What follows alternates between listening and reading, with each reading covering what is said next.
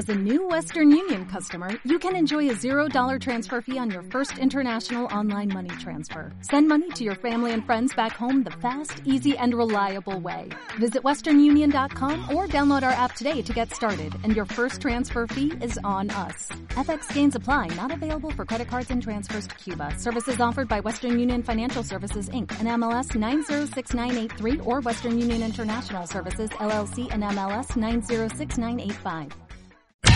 Escuchas Buenos Días España. Aquí no nos callamos. En Madrid, ahí está nuestro politólogo de cabecera, don Francisco Gómez. Buenos días, don Francisco. Hola, buenos días. Buenos días a ¿Qué, todos. qué tal por Madrid? ¿Os vais librando o todavía no? Nos vamos librando, nos van librando y además eh, Ignacio Aguada ha dicho que posiblemente para el puente de diciembre, eh, aunque todavía es pronto, ha dicho que igual nos deja que nos vayamos para ir a molestar a otros sitios. O sea que, Como sigáis mucho tiempo en manos de ciudadanos, no sé qué va a ser de vosotros, ¿eh? Bueno, eh, Ayuso ya está buena. O sea que, eh, entiéndame, está buena de salud. De salud, y además se ha estado paseando por el hospital nuevo, eh, aclarando eh, la plantilla que se va a incorporar, por lo tanto, pues eh, una buena noticia, que desgraciadamente hay que aclarar muchas veces y en demasía, porque eh, la oposición está RQR intentando enfangar el asunto, pero bueno, es una buena noticia en todo caso, es un hospital más que va a estar a disposición de todos los madrileños pues en breve y de todos los españoles en caso de emergencia. Oye, oye, un hospital en cuatro meses. Eso se lo, se lo dices a, a Pedro Sánchez y, y le vuela la cabeza. Sí, sí, y además es importante porque son 8.000 metros construidos en horizontal, lo cual quiere decir que en caso de emergencia se puede seguir ampliando. O sea que lo único que hay que aclarar a la gente de que sí que tiene retretes, no como dijo la responsable de, de Más Madrid, que decía que no lo sabía. Yo no sé de dónde saca esta gente la información.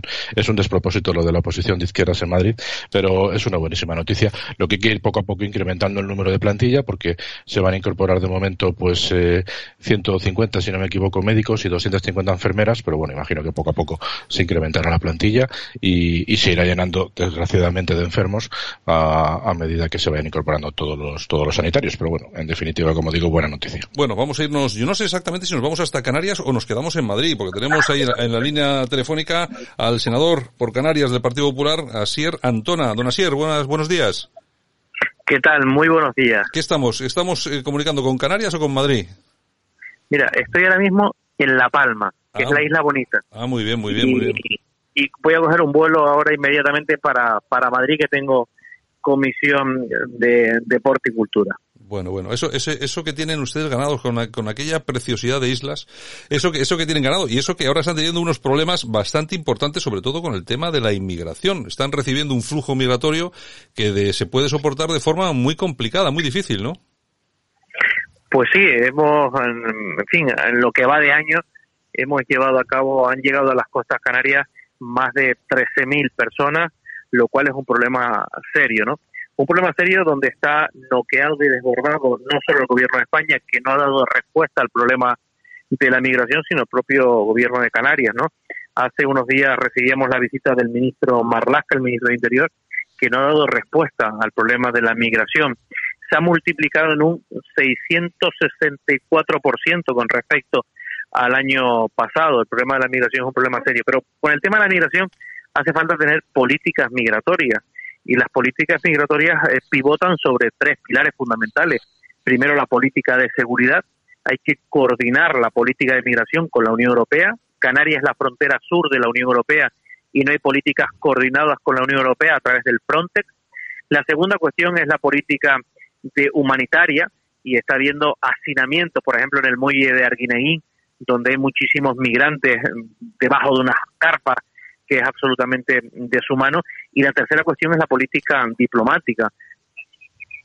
A la ministra de Asuntos Exteriores eh, hablar sobre Sí. de la migración y, y la diplomacia hace falta eh, acudir a los países que están, eh, en fin, donde están los, eh, los eh, países que, que salen los, en, en los migrantes para hablar de políticas migratorias. Por tanto, la política de seguridad, la política humanitaria y la política diplo- diplomática no está siguiendo una política eh, coordinada desde el punto de vista migratorio. Mm. En el tema del problema de la, de la inmigración estamos viviendo dos extremos absolutamente diferentes. Por un lado, el que usted comenta, esos hacinamientos, están las personas eh, prácticamente tiradas por la calle, y luego tenemos eh, la llegada de, de otros de otros inmigrantes que son eh, inmediatamente metidos en, en hoteles de cuatro o cinco estrellas.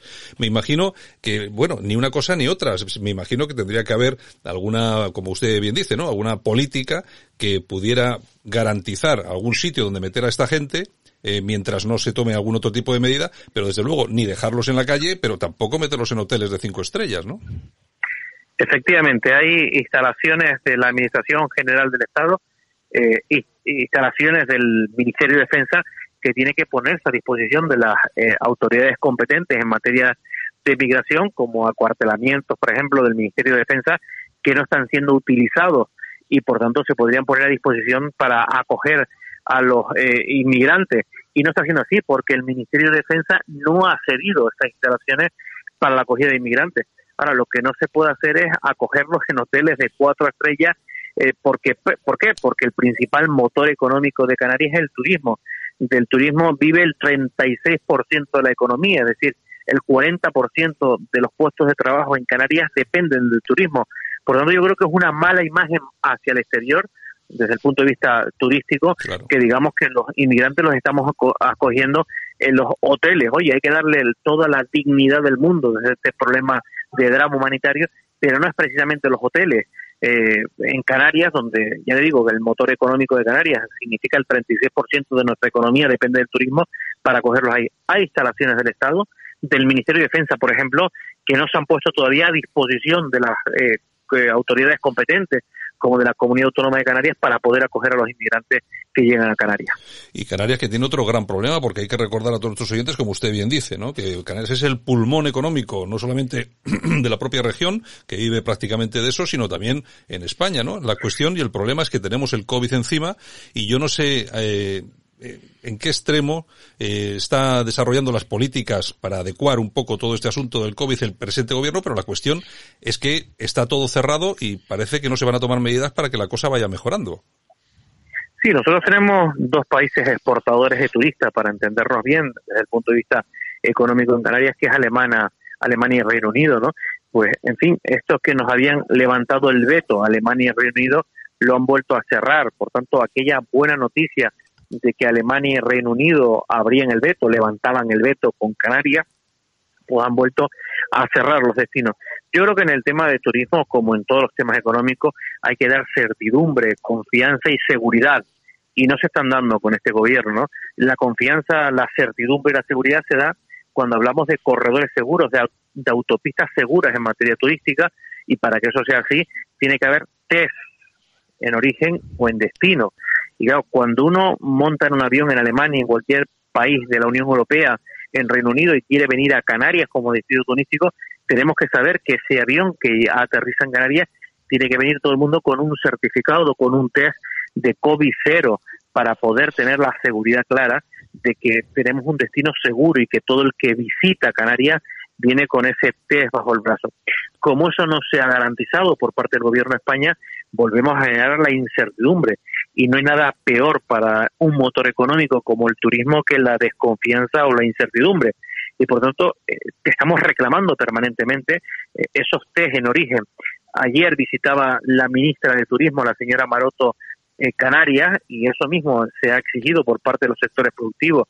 Es decir, que Canarias es fundamentalmente turística y que para que se siga garantizando el turismo tiene que haber esos test de origen eh, de ¿no? esos corredores seguros del turismo.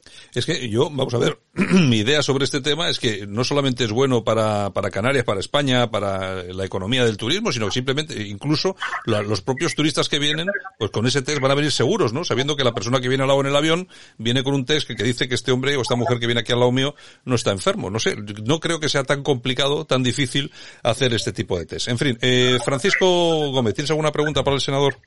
Sí, por supuesto. Eh, don Asier, todos conocemos el carácter abierto y acogedor del, pueblo canario. Cualquiera que hayamos estado allí, lógicamente lo hemos podido comprobar.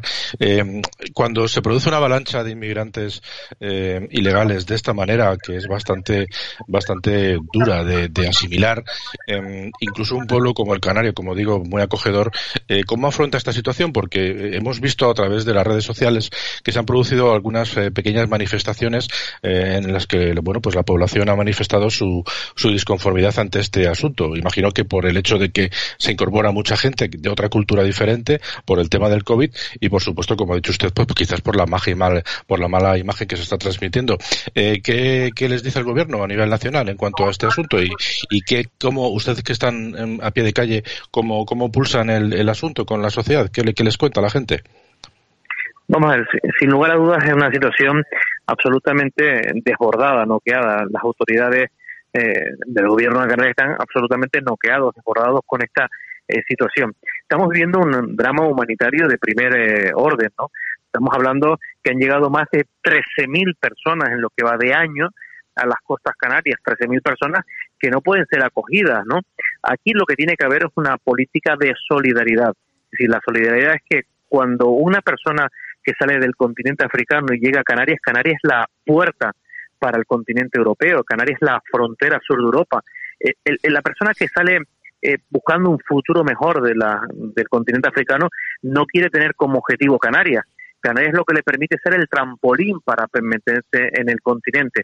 Y evidentemente eh, lo que estamos soportando en Canarias, en un territorio fragmentado, ultraperiférico, es, una, en fin, una, influencia de muchísimas personas que llegan a Canarias. Por lo tanto, lo primero que tiene que haber es solidaridad en el resto de las comunidades autónomas, en el resto de los territorios de las comunidades autónomas para soportar ese flujo migratorio. Canarias ya no puede más, en fin, no tiene eh, las infraestructuras que tiene que tener y cuando el gobierno de España además se despreocupa, porque lo que no hemos pedido en el gobierno de España es que todas las instalaciones que tiene la Administración General del Estado en Canarias, como los acuartelamientos del Ministerio de Defensa, que lo ponga a disposición de, de las autoridades competentes para acoger al número de inmigrantes que están llegando. Pero es que el Ministerio de Defensa no, a día de hoy, no ha puesto a disposición de las autoridades competentes esas instalaciones. Por lo tanto, evidentemente, estamos viendo una sociedad de, conflicto y de, enfrentamiento, porque, eh, oye, en la situación es que estamos hablando desde el punto de vista de la pandemia, con la realidad económica que tenemos, con un turismo cero, una realidad económica de una caída de nuestro Producto Interior Bruto preocupante, con una situación de paro que preocupa a la sociedad canaria. Pues evidentemente toda esta situación hace a que, que se alarme todavía más a la población con la llegada masiva de inmigrantes, ¿no? Y cuando el, pueblo, por muy solidario que sea, como bien decía, con muy muy buen acogedor que sea, no puede recibir esa presión migratoria que está recibiendo la comunidad autónoma de Canarias. Vamos a ver, una pregunta, don Asier. Vamos a cambiar de, de tema y vamos a irnos con una cuestión que yo creo que también representa algún problema para Canarias, por lo menos ustedes así lo han manifestado, que son los presupuestos generales del Estado, pues ustedes han llegado a decir que estos eh, presupuestos son un desprecio para Canarias, ¿no? Bueno, en Canarias siempre hemos dicho que los presupuestos generales del Estado tienen que respetar nuestro, nuestra singularidad, nuestro fuero. Y nuestro fuero es la ley del régimen económico y fiscal, que entre otras cosas dice que Canarias tiene que tener la inversión media del conjunto de las comunidades autónomas en los presupuestos generales del Estado. Y en estos presupuestos no se respeta ese eh, régimen económico y fiscal. No solo no se respeta el, régimen económico y fiscal, sino que muchas partidas presupuestarias nominadas que estaban en el presupuesto del año 2018, el último presupuesto del Partido Popular, y que había compromisos con, el, con Canarias, eh, se han eliminado de un plumazo. Por ejemplo, el plan de lucha contra la pobreza se ha eliminado 30 millones de euros. El plan de infraestructuras educativas, 42 millones de euros, se han eliminado un plumazo. En plan para la implantación de la banda ancha, se han eliminado un plumazo. Es decir, hay muchos compromisos que ya estaban presupuestados con el presupuesto del año 2018 que se han eliminado un plumazo. Por tanto, cuando no se respeta el régimen económico y fiscal, que es lo que pedimos, y además en la ley del régimen económico y fiscal está anclado en nuestro Estatuto de Autonomía, por tanto es un bloque constitucional de obligado cumplimiento para cualquier gobierno, pues evidentemente nosotros en Canarias estamos absolutamente, eh, fin, indignados con esta elaboración o con el proyecto de presupuesto que nos han presentado por parte del Estado. ¿Por qué? Porque no cumple, en primer lugar, con el régimen económico y fiscal. Segundo, porque han eliminado muchísimas partidas que estaban comprometidas con Canarias en el último presupuesto del Partido Popular del año 2018. Y tercero, porque es un presupuesto irreal y ficticio. ¿Por qué? Porque contemplan ingresos que no se ajustan a la realidad y por tanto desvirtúan los gastos y los compromisos presupuestarios que hay con el futuro. Muy bien, eh, Francisco, última pregunta para don Asier Antona. Sí, en clave local, em, teniendo en cuenta las últimas apariciones de los de los diputados de los partidos regionalistas de Canarias, em, totalmente solapados con el discurso del Partido Socialista, sobre todo, em, y me, refiero sobre todo a, quizás a la más a la más eh, mediática, que es la señora Olona. ¿Cómo, ¿Qué perspectivas tienen desde el Partido Popular para que en un futuro próximo volverá a recuperar la confianza de los canarios? Bueno, fundamentalmente el Partido Popular es la alternativa de gobierno a este gobierno que existe hoy en, el, en España, ¿no? Entre el Partido Socialista Podemos y los grupos parlamentarios que han apoyado la investidura, como Esquerra Republicana de Cataluña o Bildu. Por tanto, el único partido eh, alternativo del partido de gobierno es el Partido Popular. Pero es verdad que los partidos nacionalistas canarios, Coalición Canaria y Nueva Canaria, eh, Aniorama y Pedro Quevedo tienen un papel, pues en fin, eh, complicado, ¿no? porque si en la legislatura pasada fueron claves por ser los diputados 175 y 176 y por tanto han tenido que tener una influencia en la política presupuestaria y de estabilidad del gobierno, no lo tienen en la actualidad, aunque se quieren hacer notar. Es verdad que ellos han intentado unificar criterios de estrategia, Coalición Canaria por un lado y Nueva Canaria por otro, son los dos partidos, los dos diputados que hay en el ámbito parlamentario, pero están desunidos. ¿Por qué? Porque Nueva Canaria tiene una participación en el ámbito del gobierno de Canarias y por tanto un compromiso con el Partido Socialista y con Podemos que no lo tiene Coalición Canaria. A partir de ahí yo creo que aquí hay que defender los intereses de Canarias y es verdad que en la elaboración, en el debate de estos presupuestos mm, generales del Estado, es verdad que hay un desprecio absoluto con Canarias y por tanto todos los diputados y todos los senadores tenemos que hacer un frente común para defender nuestro estatus, nuestro foro, fuero singular, que es el estatuto, perdón, el régimen económico y fiscal, y tenemos que seguir defendiendo en este caso. Pero es verdad que lo que ha sido siempre una unificación estratégica de los partidos nacionalistas en, en el ámbito del Congreso no ha existido esta vez, fundamentalmente porque Nueva Canaria participa del gobierno de Canarias y no así Coalición Canaria. Pues muy bien, don Asier Antona, senador por Canarias del Partido Popular, muchas gracias por estar con nosotros esta mañana aquí en Buenos Días España en Radio Cadena. Un abrazo muy fuerte. Un abrazo para ustedes y muy buenos días. Escuchas Buenos Días España, el programa de Radio Cadena Española que te mantiene al tanto de la noticia.